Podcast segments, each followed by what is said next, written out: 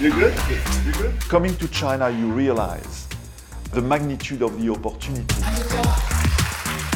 It gives a, a renewed, you know, energy to go and now try to be present on the market, to make investments, you know, in order to capture the fabulous potential that the Chinese market can offer to us.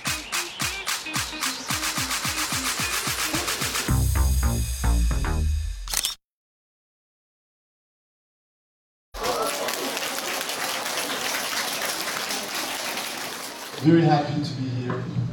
Very happy to be back to China after three years and four months. I used to live in China, and I was coming very often to China, probably you know three, four times a year. How beautiful is Shanghai, by the way? Did you see how the trees have grown? How you don't I'm very happy to have the opportunity to go back to this uh, great country, and I have to tell you, coming back, I realized how much you know I missed the country and how, how much I missed the people. Happy face? Yeah! You know, uh, probably three years ago when I was here, we had a lot of meetings with the teams when we reviewed, you know, business opportunities, when we discussed about plans for the future.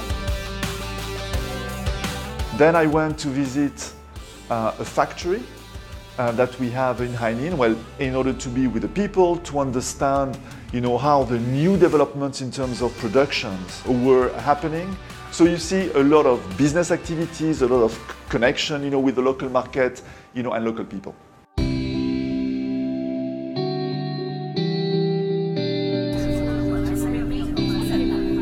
I've been on the Bund.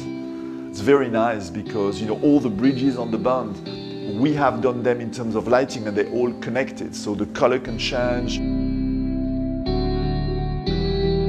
Every time I come to Shanghai, I go there, not only to see the lighting because it is ours, just because of the vibe, you know, because of the great environment there. Oh, yo, that's a big difference.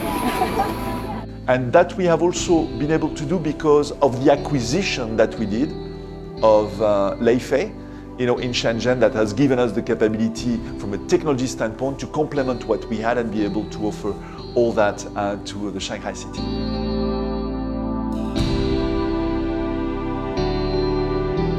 We have also acquired 51% of Klite just before the pandemic in order to increase our manufacturing presence in China.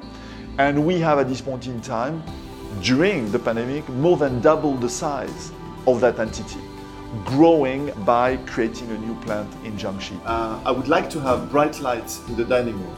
We have many plants um, in Chengdu, in Yijiang, in Hainan, in Ningbo, uh, in uh, Jiangxi. We have a big uh, R&D center you know, that has been here, you know, for the past many, many years, uh, which is based uh, primarily here in Shanghai, uh, which is covering all our businesses and also research.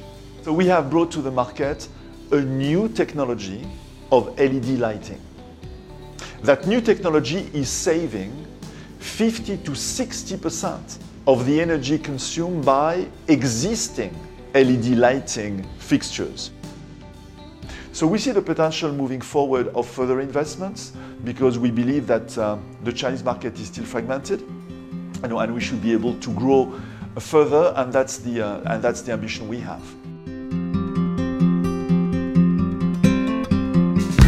Our role here, it's about business, but it's also about developing a community of people.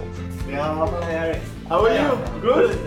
Long time good. And we have people today in sales, in marketing, in logistics, you know, in manufacturing, you know, in R&D, and it's very important for us to make sure uh, that we are very much local for local in China, but also China for global.